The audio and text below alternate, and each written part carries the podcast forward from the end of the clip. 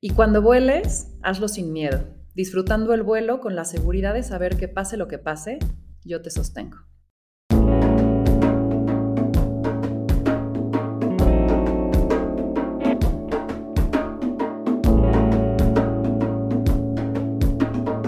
Esto es Más cabrona que bonita. Hace unos años me topé con el personaje de hoy, entre pedir recomendaciones sobre alguien que me ayudara a tener una sesión de kirtan, salió el nombre de Manu. Su voz da paz, su forma de vida, inspiración y su congruencia al actuar provoca esperanza. Mujer conectada con su energía, amante del silencio y del sonido, amiga de la naturaleza, creadora de espacios de reflexión y amoroso contenedor de Kai, un ser muy especial a quien dio vida. Me llama la atención su temple, su fuerza, su resistencia ante las causas que parecieran imposibles, su espíritu nómada, su pasar por el mundo haciendo que parezca un baile y su mente abierta. Qué especial tenerte aquí, Manu. Bienvenida y gracias. ¡Wow! Me hiciste llorar. ¿Qué es esa introducción tan hermosa? Gracias. Un súper honor este espacio. Un reflejo, un pequeño reflejo de lo que, de lo que sea, mírame los ojos, qué hermosura. Gracias. Qué linda Gracias.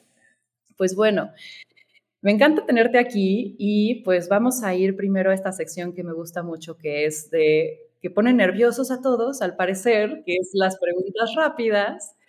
Eh, así que lo primero que te venga a la mente, no hay preguntas, diría, no hay este, respuestas incorrectas, lo dices de manera concreta. ¿Estamos listas? Listísima. ¿A qué suena el silencio? El silencio suena a una sinfonía hermosa, a fractales, suena a luz y oscuridad, suena calma.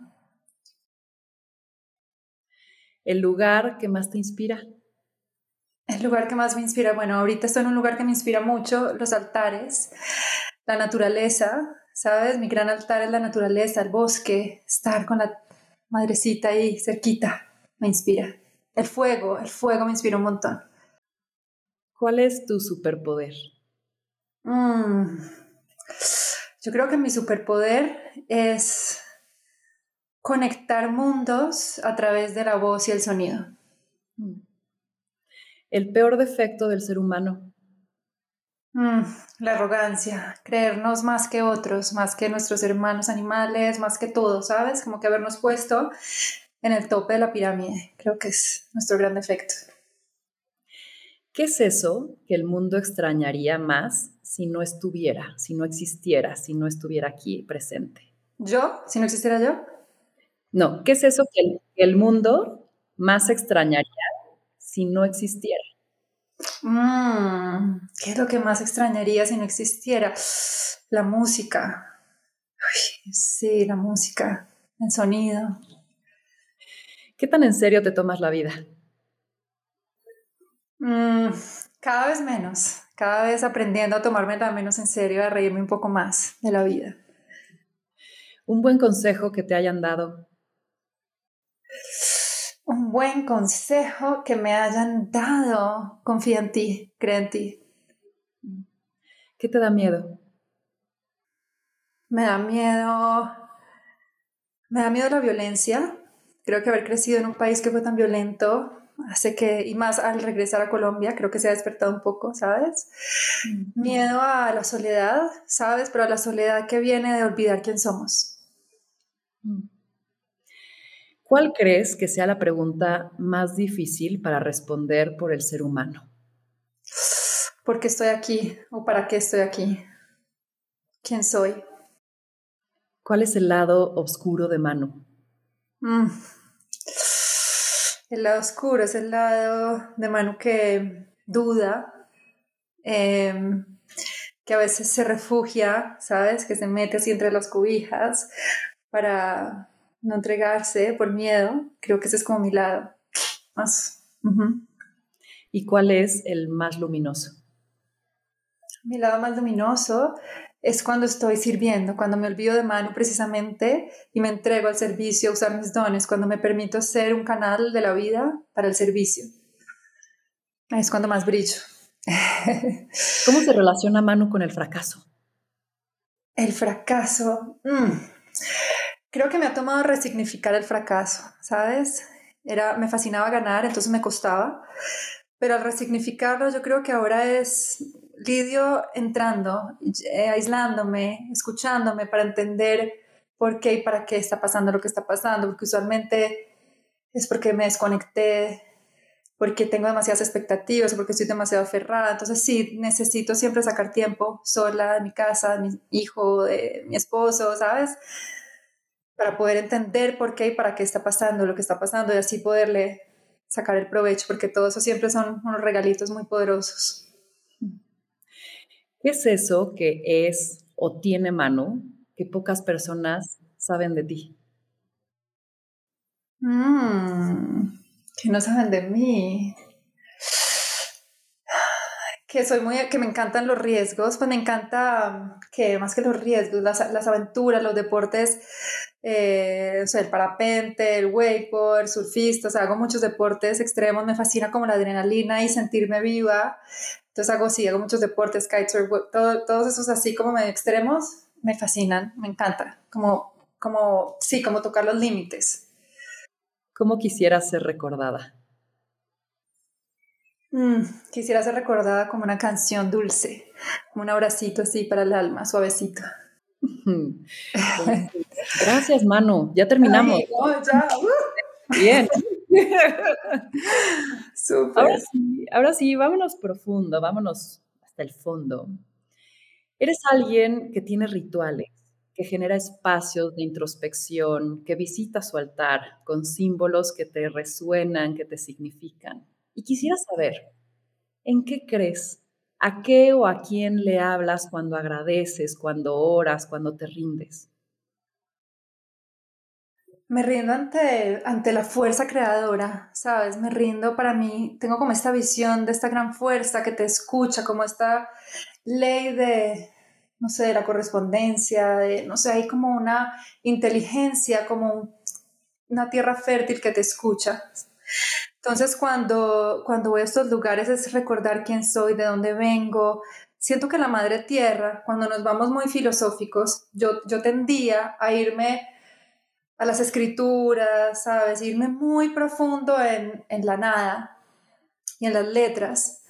Y algo que me ha ayudado mucho a encontrar el centro es ir a la tierra, ¿sabes? Ir a la simpleza del fuego, del árbol, de sentir esto de lo que estamos hechos, porque aunque somos, no somos esta forma, somos seres eternos y somos algo más allá de este cuerpo físico, de lo que pueden ver los sentidos, estamos hechos de la tierra. Entonces hay un montón de memoria aquí guardada. Nuestro, nuestra forma o nuestro sistema nos ha desconectado mucho de lo simple. Entonces yo creo que al final los rituales me llevan a lo simple, a recordar, a recordar como las leyes básicas, al amor, a, sí, al silencio, al silencio donde nos hablan desde otro lugar. No entra por aquí, sino aquí, desde como que entra por el corazón, por la intuición. Y siempre has tenido esta parte despierta. Quisiera saber cómo ha sido tu proceso de ese viaje hacia adentro. ¿Cuándo comenzó y, cómo agarró tracción? Mm. Mira, yo creo que yo em, siempre fui muy inquieta, aunque fui una niña en, en, mi vida como escolar, que yo me fui de mi casa a los 18 años, que seguí todas las reglas todas, o sea, yo era como el ejemplo de mujer, buena estudiante, y yo creo que cuando precisamente termina esa burbuja que fue el colegio, me di cuenta que ya no era sostenible vivir queriendo siempre cumplir unas expectativas cuando ya estas propias estaban en disonancia. Entonces yo decido irme muy joven de mi casa la música siempre ha sido mi, gran refugio, me fui a estudiar música. Al estar lejos de casa, al estar lejos de esos patrones mentales y de esa cultura que me decía cómo ser y cómo hacer todo, empiezo a hacer una búsqueda muy profunda, eh, buscando la realización. Yo creo que la gran disculpa fue la música. A mí la música me dolía mucho porque yo sentía que mi vida era la música y yo estaba hecha para para compartirme a través de la música, sin embargo siempre me encontraba con un mundo donde la música era una industria muy fría, eh, a la que me costaba entrar, a la que entraba y salía, yo hacía música para publicidad, hice un par de canciones para películas, como que entré a ese mundo, pude hablar con, con muchas personas como en, en ese mundo, pero sentía mucha resistencia a usar algo como tan potente y tan sagrado de una manera como tan consumista, ¿cierto? Como vender y, estar como a merced de entretener al otro. Entonces yo creo que ese dolor que sentía, y, es, yo creo que es el gran dolor de todos cuando tú sientes que quieres hacer algo y no puedes, sabes, como que yo estoy hecho para cantar, pero entonces me tengo que caer en una oficina trabajando y era como, no, no, no, no, aquí hay algo que me está, sabes, que me está gritando, que desea salir, pero no sabía cómo. Entonces yo creo que ese dolor empieza a, a, obligarme a buscar, combinado con que en el 2008 se muere mi padre. Entonces yo pienso que cuando me enfrento a la impermanencia, cuando me enfrento a que lo que parecía permanente no lo era, que eso que parecía tan seguro ya no estaba.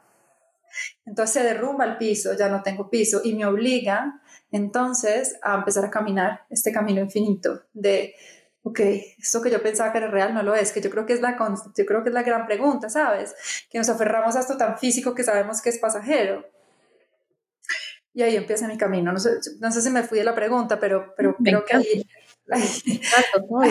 Gracias por compartirte. Y, y, y, justo como que, que diste ahorita el clavo de, de la pregunta y lo más, y respondiste hace rato, lo más difícil de responderse del hombre es a qué venimos, de dónde venimos, a dónde vamos. En este caminar, después de ese rompimiento, con ese encuentro contigo, con muchas preguntas, ¿no? Y con muchas, pues, dudas sobre lo que para ti existía o era real. ¿A qué conclusión has llegado hoy? O sea, cuando amaneces y ves lo que te rodea, ¿a qué venimos? ¿A dónde vamos? ¿De dónde venimos? ¿Qué te respondes? Uy, mira, me encanta que, creo que es, gracias porque me dice la introducción perfecta, que vamos a ir profundo. Mira, yo fui, yo hice tantos cursos, estuve con tantos maestros, con tantos gurús, em, tratando de, de darle respuesta compleja a esa pregunta que tú me haces de por qué, para qué estamos aquí. Hay tantos tantas respuestas a esa pregunta, pero yo pienso que nunca sabremos del todo, pues no sé, no sé si llegaré a saberlo o no. Y por eso te digo que para mí la naturaleza y volver a la tierra y volver a lo simple y volver a la práctica, a la práctica, ¿sabes?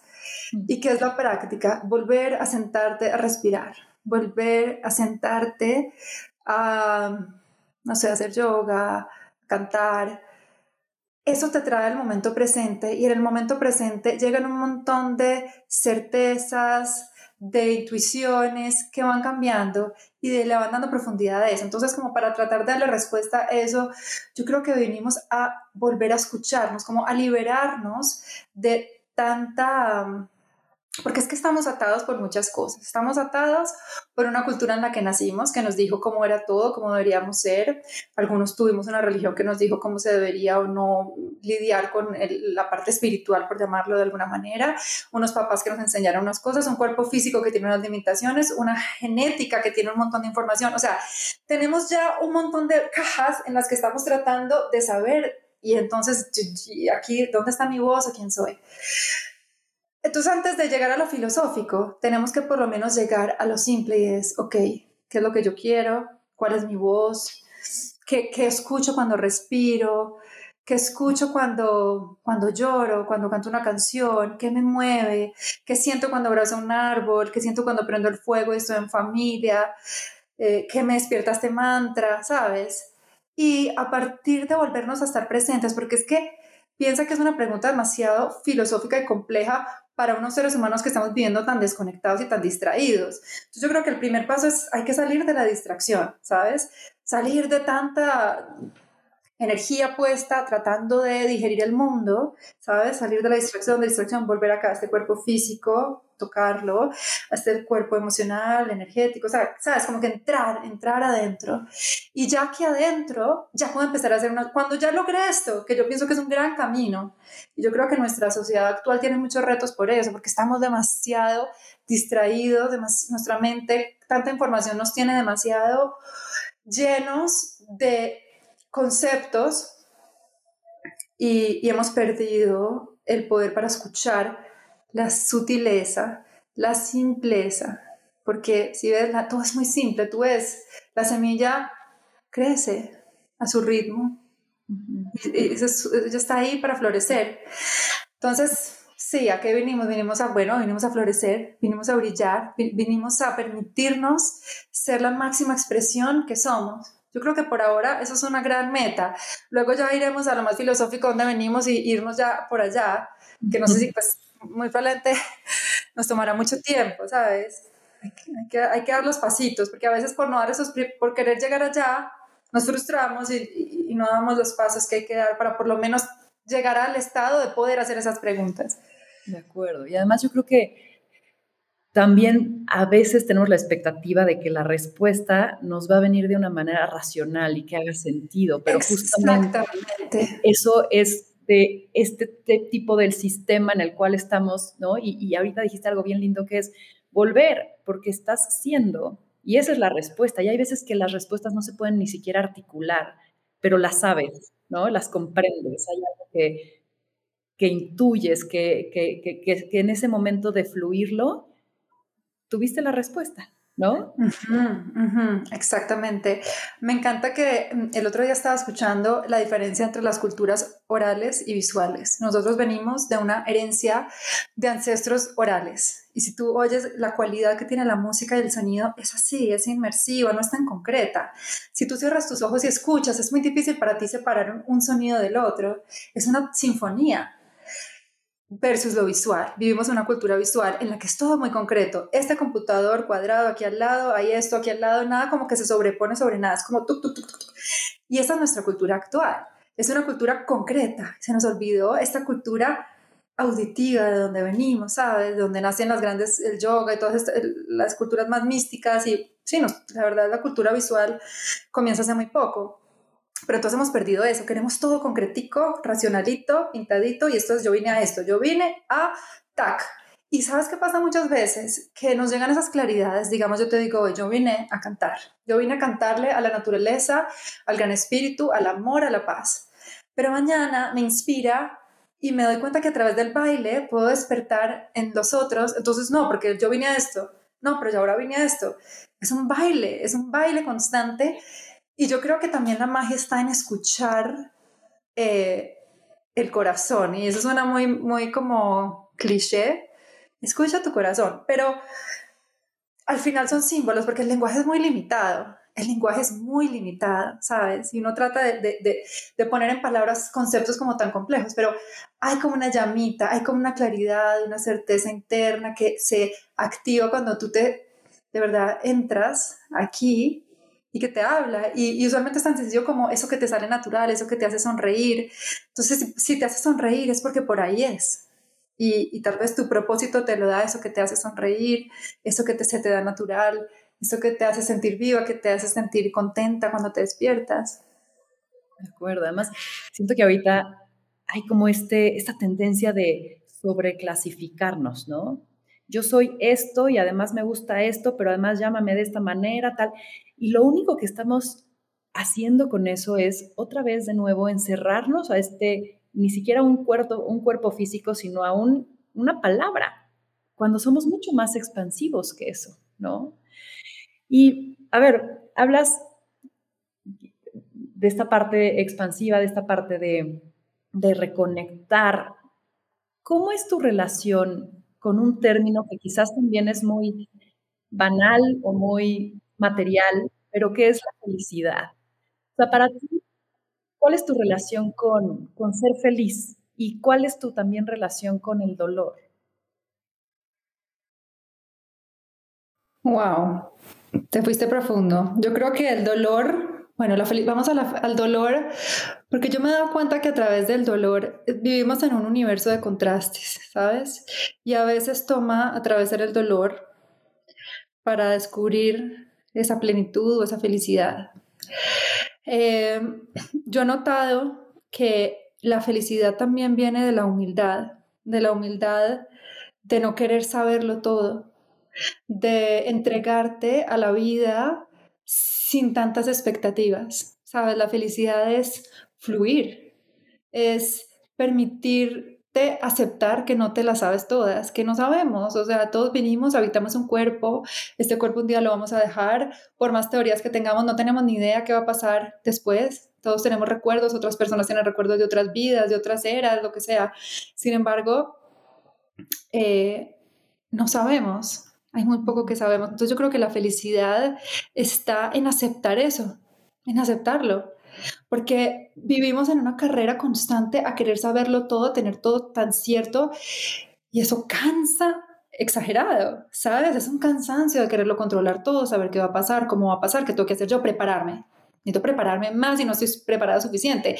Es más, yo antes de venir a este podcast decía, yo estoy preparada suficiente para estar, ¿sabes? Siempre tenemos esta cosa de estar preparado y, y probablemente no estaba preparada, pero mi preparación es simplemente estar 100% presente a este momento y expresar lo que, lo que está en mí para expresar y lo que se siente coherente y que es, bueno, entonces yo creo que sí, la felicidad es permitirse fluir y tener la humildad de, no saber y disfrutar esa, qué delicia, eh, tengo esto, no sé si mañana lo tengo, entonces como sé que tengo esto y mañana no sé, pues disfruto ya, este momento, qué rico, ¿sabes? Entonces eso me hace, eso es felicidad para mí.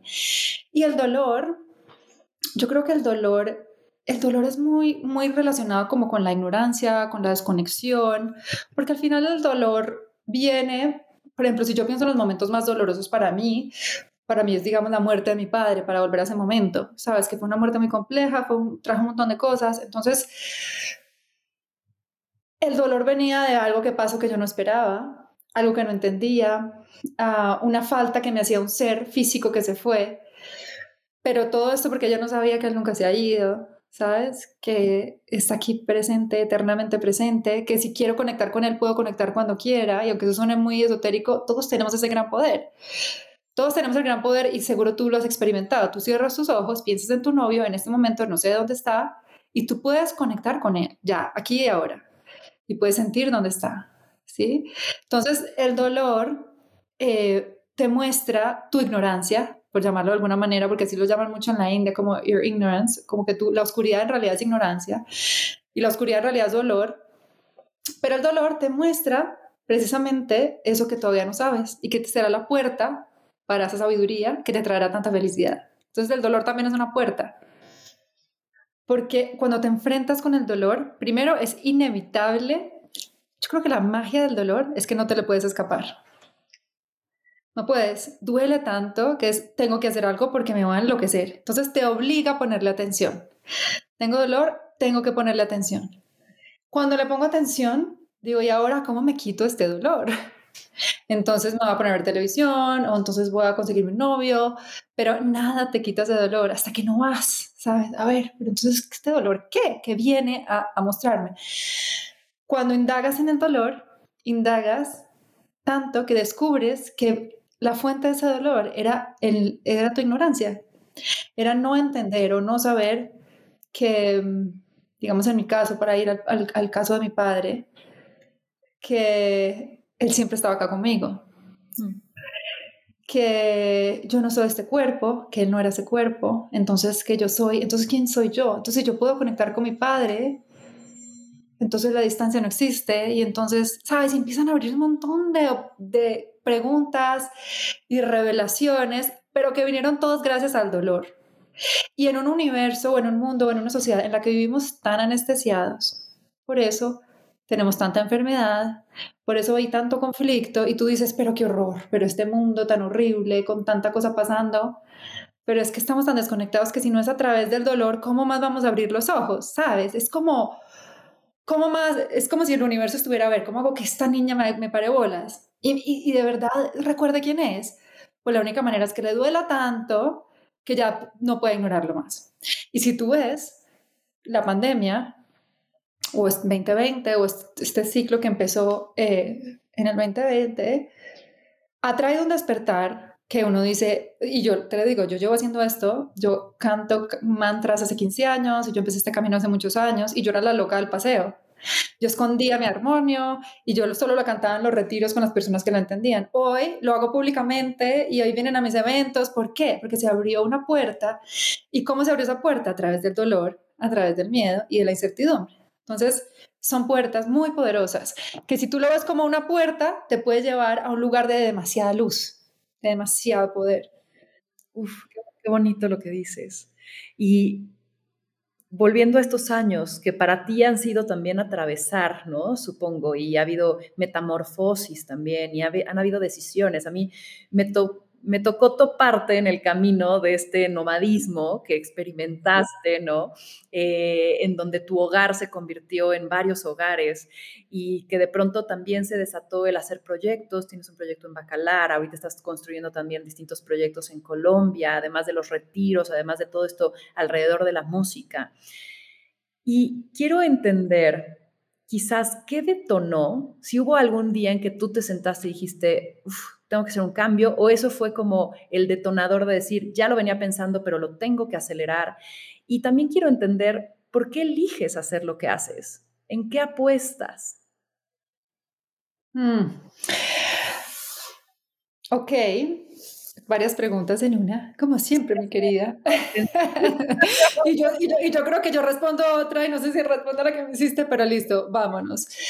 Eh, em, Mira, yo siempre, yo he sido en una terna inquieta, una soñadora con el nomadismo, con la libertad. Yo soy Sagitaria, bueno, no, soy cáncer ascendente Sagitaria, pero bueno, yo, yo como que siempre he sentido esta, esta cosa como de no limitarse, o sea, tiene que haber algo más que estas cuatro paredes, ¿cierto? Cuando llega 2020, yo como te decía, llevo en esta búsqueda, en este trabajo por muchos años, nunca con intenciones de compartirlo, cuando pasa 2020, justo yo estaba cantando en un festival que me invitaron en Tulum, en México. Y justo el último día del festival fue cuando empezó a cerrar fronteras todos los países y todo empieza como a colapsar y nadie sabía qué iba a pasar. Y yo me acuerdo decirle a Nico, mira, lindo, no tenemos ni idea qué se viene, pero si quiero atravesar esto, lo quiero atravesar al lado del mar. Estamos en Tulum, quedémonos acá y vamos a ver qué pasa. ¿Tú vivías en ese entonces en Ciudad de México? Yo vivía en Ciudad de México. Yo viví muchos años en Miami, eh, luego nos fuimos a la Ciudad de México y, y, bueno, la idea de, pasar una, bueno, sabemos que cuánto tiempo iba a durar, pero la idea de pasar un tiempo encerrada en un apartamento de la Ciudad de México para mí era como impensable. Entonces, eh, digamos que decidimos como familia quedarnos en Tulum. Y y yo creo que se abrió una puerta de un fluir muy profundo, porque es que nadie sabía nada. Es que esa es la magia de la incertidumbre. Y es que por eso, imagínate la belleza que es vivir en la incertidumbre. Yo sé que para muchos la pandemia fue muy dura, pero pero el hecho de estar en incertidumbre te obliga a estar presente y a salirte de la normalidad y a querer experimentar cosas nuevas. Entonces activó ese, esa, esa magia eh, que siempre había estado en mí, pero que por los patrones mentales, yo creo que también el hecho de estar en familia, que tener un hijo, mi esposo también, yo creo que hay una cosa muy profunda en el hombre socialmente hemos hecho del hombre un ser demasiado cauteloso porque él es el que tiene que sostener la familia y no pobres, ¿sabes? Que yo creo que también hay que quitarle, ayudarle un poco al hombre en esta, en esta liberación femenina, también hay que apoyar y acompañar a los hombres eh, para soltar un montón de cadenas que tienen, pero bueno, el punto es que todos nos tuvimos que relajar porque ya no podíamos hacer planes, ya esas preocupaciones ni siquiera sabíamos qué iba a pasar con la vida, entonces nos permitimos ser esa expresión full de nosotros y era bueno, vamos a explorar. Y entonces decidimos explorar en Tulum, fuimos a Bacalar.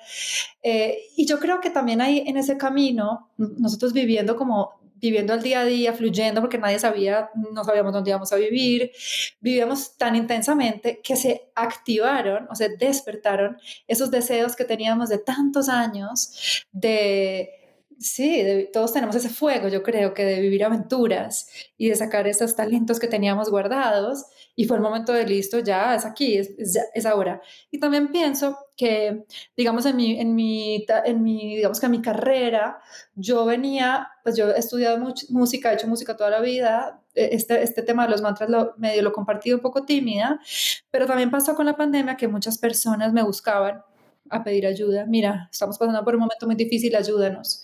Entonces yo como que respondí a un llamado. Yo siento como si yo me viniera preparando muchos años para para ahorita poder venir a compartir, porque uno no puede compartir lo que no tiene. Entonces, y sentarme a cantar mantras no es que yo me aprendí un mantra en, el computador, busqué mantra para no sé quién y entonces te lo va a cantar. Son 15 años de practicar con el mantra, de recibirlo del maestro, de entender la profundidad que tiene, de indagar en el sonido, en el yoga. Entonces ya cuando yo creo que eso ya era parte de mí, me permitió ya salir a compartirlo en un en un universo donde la gente estaba tan desesperada que dijo, estoy abierta a lo que sea. Y eso suena muy raro, esos mantras no los entiendo, pero como que cuando los oigo me da paz, bueno, dame más de eso. Entonces yo creo que fue una mezcla de que se despierta esa aventurera, de que todo eso que estaba para algún día ya colapsa, colapsó, eso de algún día se volvió hoy, lo puedo hacer ahora. Y, y también un llamado de como del universo, de la vida, que se, que se manifestó como mi mamá diciéndome ayuda, o mis amigas, o personas que me escribían por las redes sociales. Y entonces yo digo, bueno, tengo que escuchar ese llamado y empecé como ya más libremente a hacerlo desde ese lugar, como a compartir lo que aprendí, eh, así tal cual. Eso es lo que yo he aprendido, pues lo comparto con la humildad que significa, ¿cierto? Y es lindísimo. Y, y justo en las meditaciones, bueno, algunas que me han tocado escuchar de ti, eh, te acercas a deidades en muchas ocasiones y, muchas de ellas femeninas, estas diosas. ¿Qué encuentras? Y acabas de mencionar algo de, esta liberación femenina, ¿no? ¿Qué encuentras tú en esta fuerza femenina? ¿Qué te da y cómo te acercas a ella? Em, cuando, cuando uso deidades, porque quiero eh, explicar un poco antes de, entrar a tu pregunta, precisamente como hablábamos de cómo funciona la mente, a veces necesitamos como símbolos que nos ayuden a conectar con algo, ¿cierto?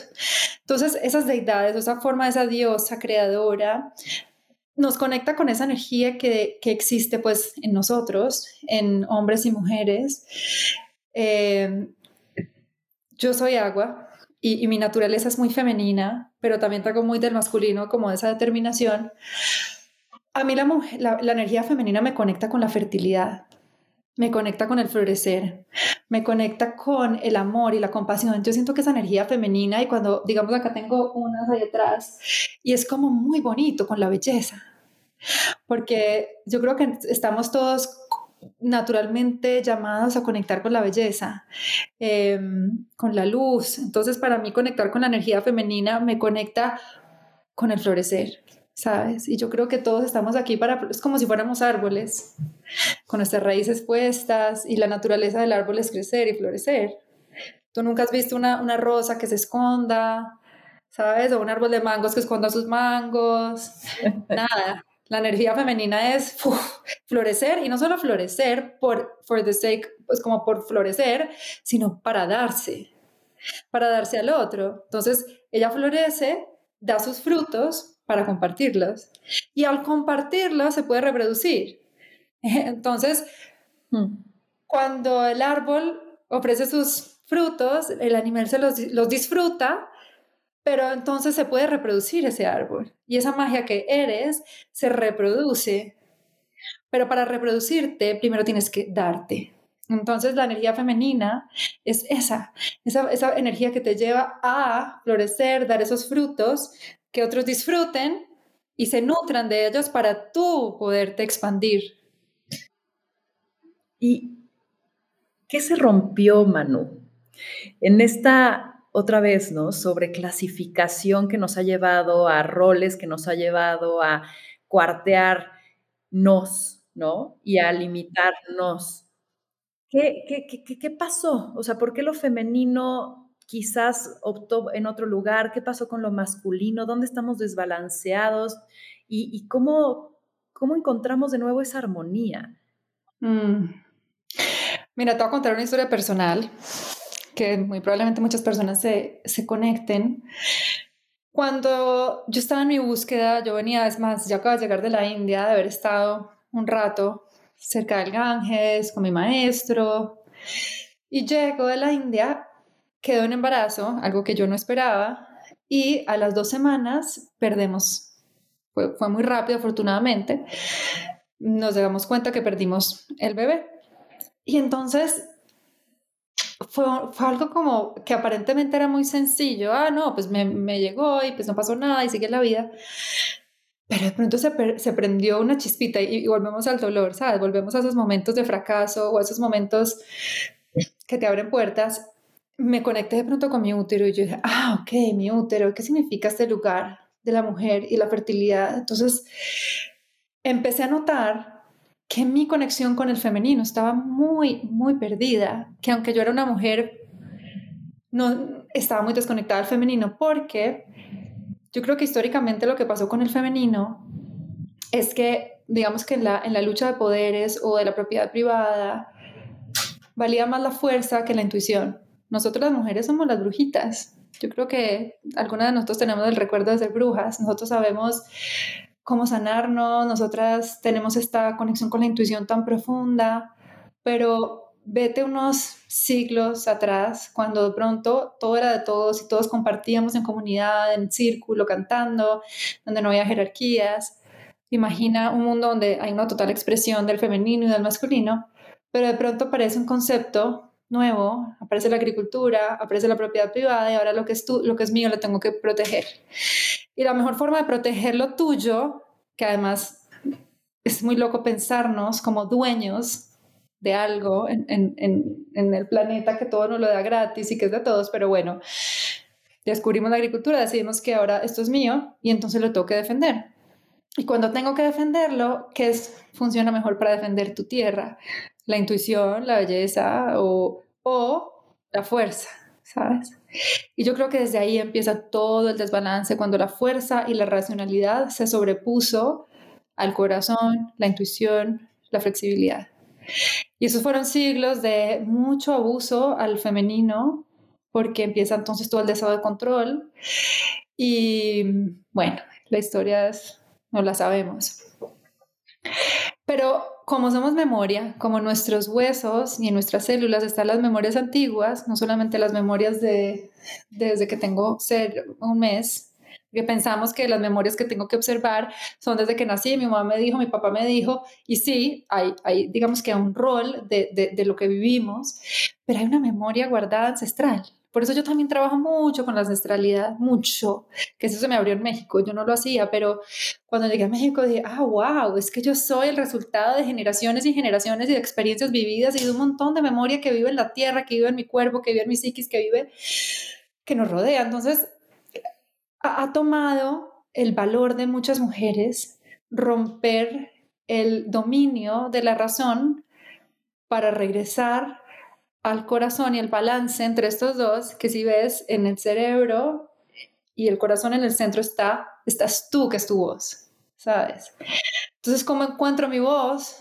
La encuentro cuando uno, mi voz verdadera, no mi voz que quiere, no mi voz que quiere cumplir las expectativas, no mi voz que quiere agradar, no, mi voz. Mi voz viene del resultado de esta unión de este corazón femenino, de esta intuición y de esta mente racional, pero conectada a esta razón, que es la, en realidad la conexión con la sabiduría, ¿sabes?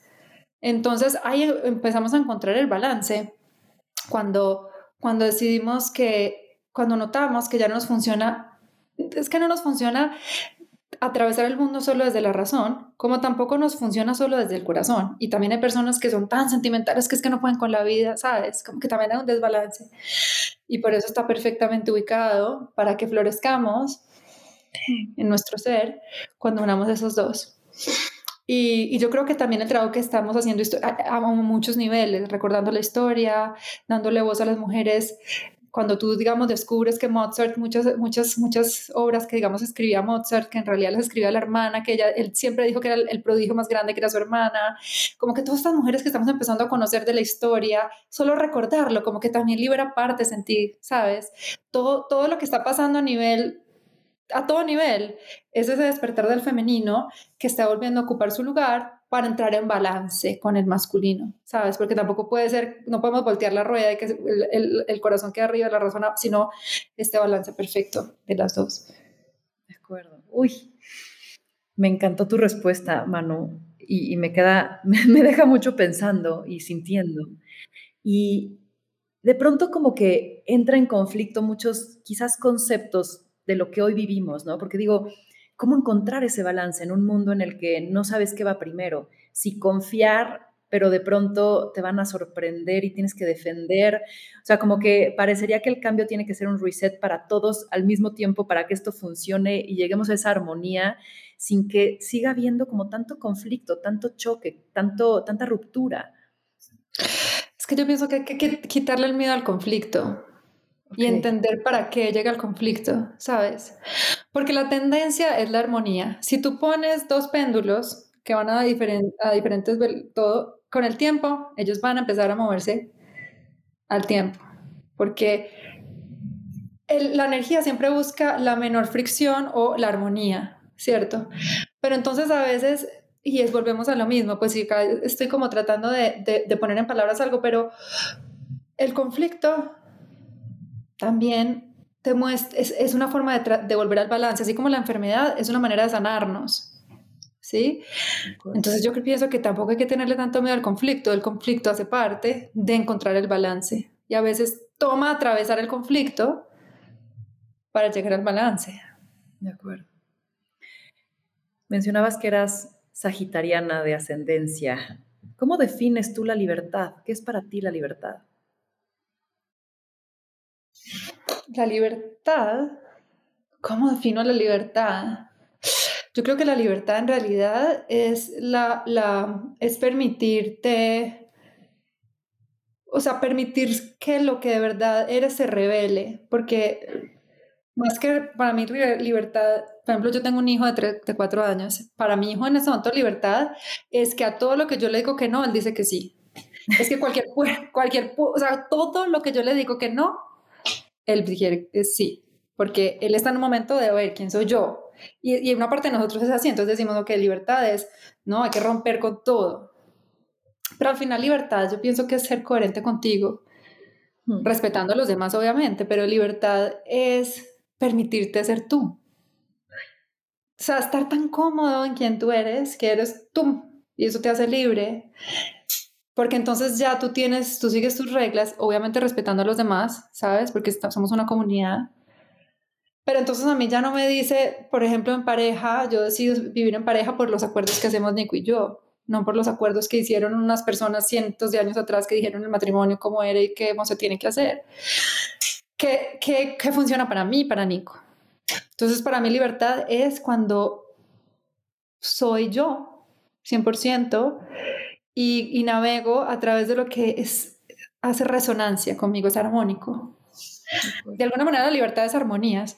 Por eso, por eso cuando, por ejemplo, en música hacemos jams, cuando uno improvisa, es libertad, pero la libertad se basa en la armonía, porque todos entramos a, crear música juntos, pero siempre, siempre, y cuando sea armónica. Por eso es tan hermoso hacer un jam, tú estás 100% presente. Entonces digamos que la libertad también implica estar 100% presente y buscar la armonía. Y ahí la armonía conmigo, con el entorno, porque tampoco funciona ser armónico conmigo cuando quiero destruirlo todo, ¿sabes? Es como, como que la libertad es una armonía. Libertad es este árbol que crece, ¿sabes? Libre, pero él sabe hasta dónde va, hasta dónde viene este arbolito y él va armónicamente respetando el espacio, pero floreciendo. De acuerdo. Bailar con la incertidumbre y el cambio es, es, es una aspiración, ¿no? ¿Y qué pasa cuando de pronto te conviertes en mamá. Y te voy a decir acá, para mí eres mi total inspiración y aspiración. Te voy a citar en algo que, escribiste eh, Kai. Kai, llegaste para despertar mis ganas de soñar. ¿Qué pasó en ese proceso de convertirte en mamá? ¿Cómo volviste? Quizás eso fue como un, rompimiento. ¿Qué se rompió? ¿Qué se reparó? ¿Y cómo volviste otra vez a, este, a esta armonía y a este balance?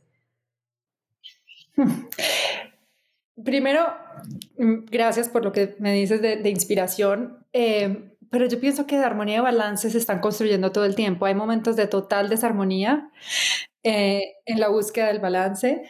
Yo creo que a mí lo que me trajo Kai, eh, primero, yo nunca había estado tan consciente del tiempo hasta que tuve a Kai. ¿sabes? Yo no sabía que yo tenía tanto tiempo, yo qué hacía con tanto tiempo. Entonces, cuando ya no tenía tiempo para nada, de pronto el tiempo se volvió una, eh, o sea, el, asset más o sea, el recurso más preciado.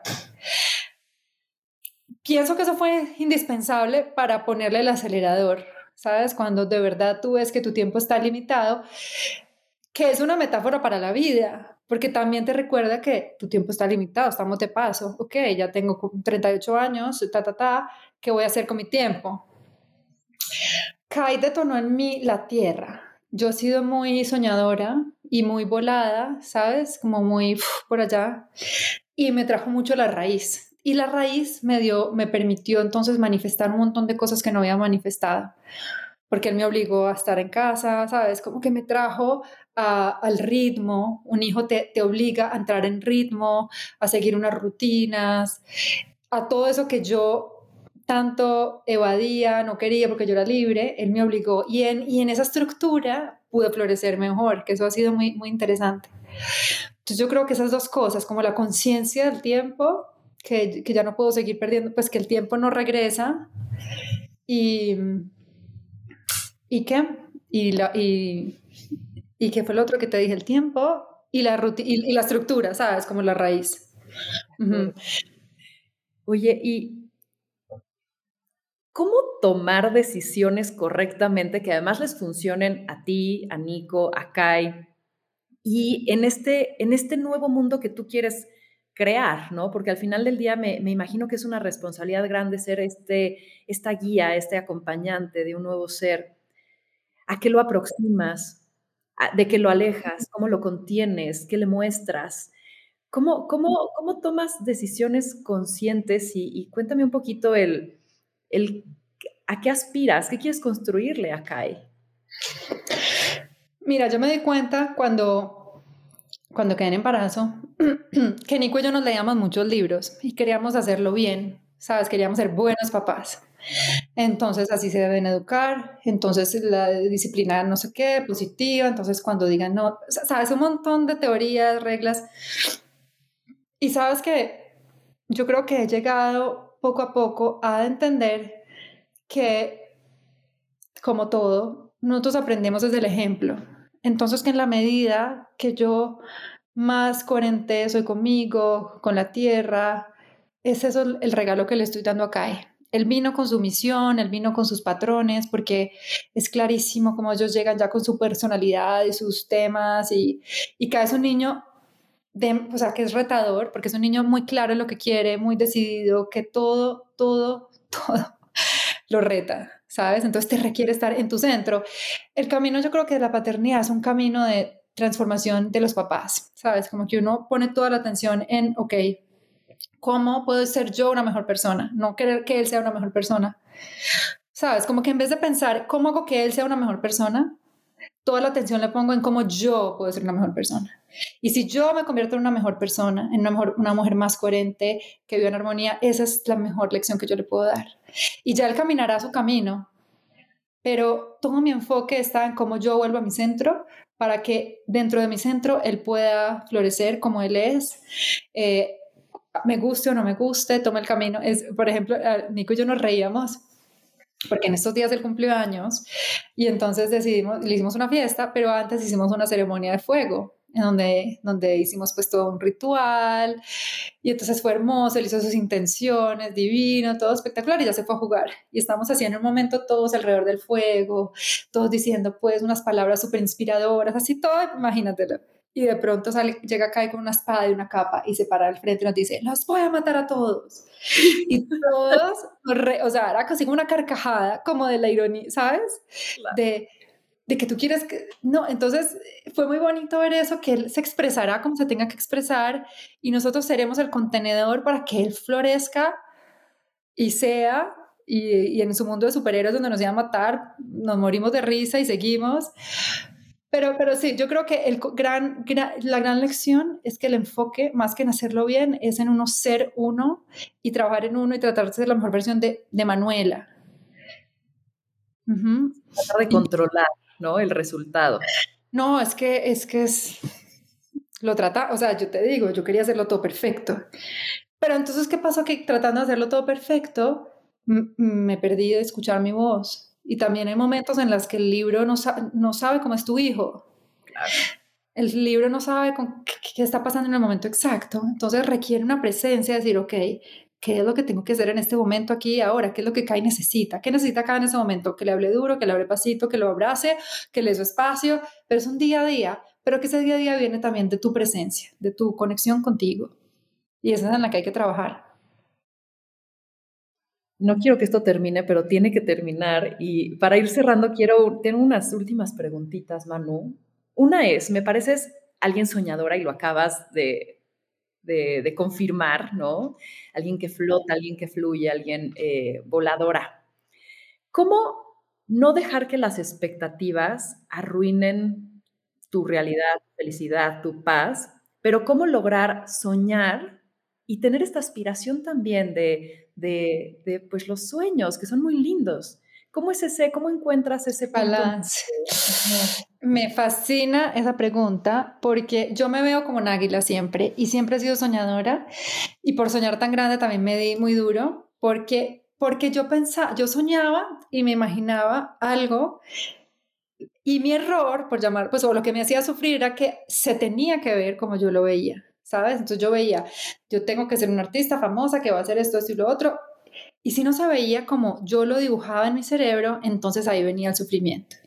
Entonces lo que aprendí es que me fascina soñar y estoy en un momento, te digo, como de, manifestarlo todo, de que quiero, como que sin límites, pero permitiéndole al universo guiarme, porque yo ya viví la experiencia.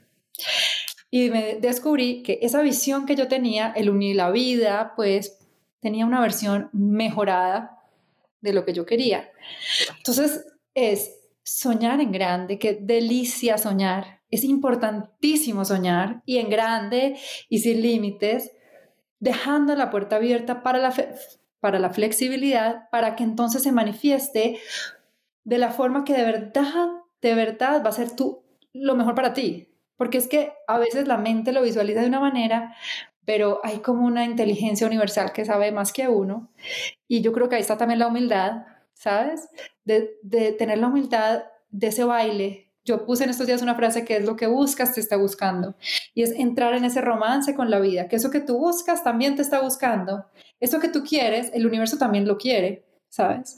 Y empezar en ese baile de encontrar eh, ese sweet spot o ese lugar dulce donde lo que, como tú lo visualizas y como la vida lo visualiza, se manifiesta.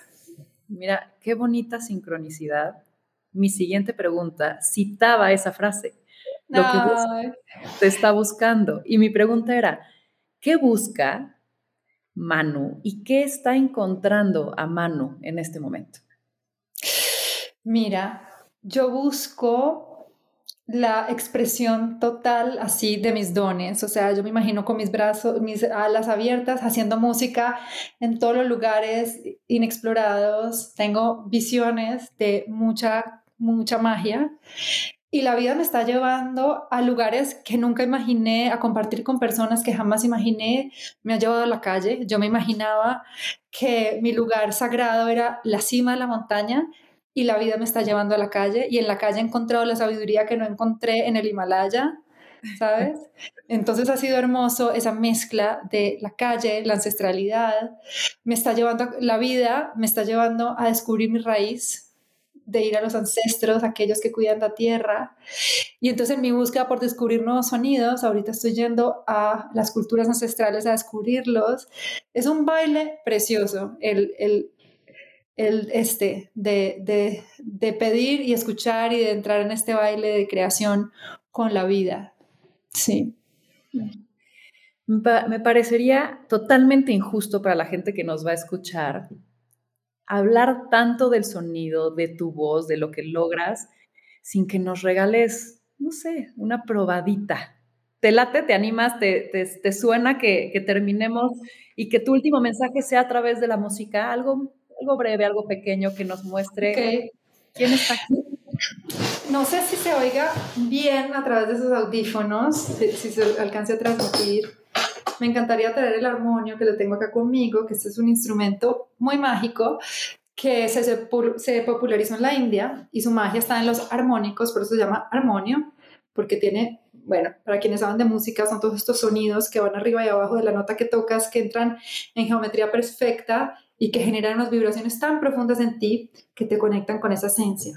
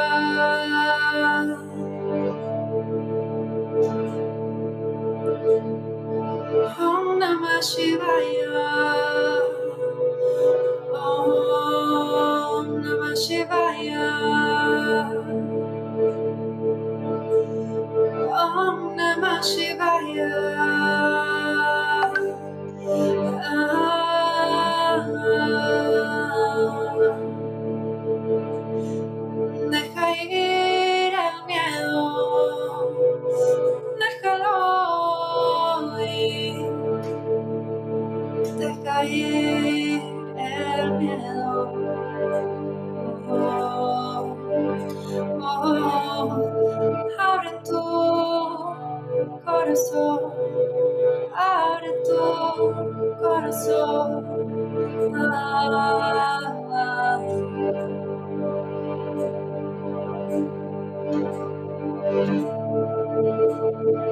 Omgam Ganapataya Namaka Omgam Ganapataya Namaka Omgam Ganapataya Namaka Si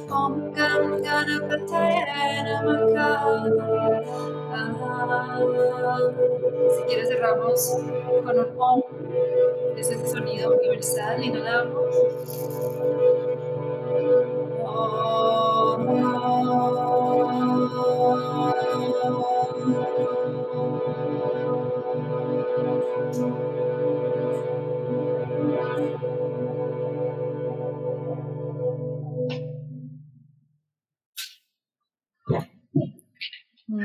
Sí, sí sí, yo, sí no sí yo. No, Manu, no tengo nada más que decir que gracias. No sé cómo disfruté este espacio. Te convertiste en una de mis favoritas entrevistas de corazón. Tienes muchísimo más por descubrir. Gracias por este momento de conexión. Y pues nada, dejémoslo con ese lindo sonido y despido este episodio diciendo esto fue más cabrona que bonita. Gracias, qué regalo.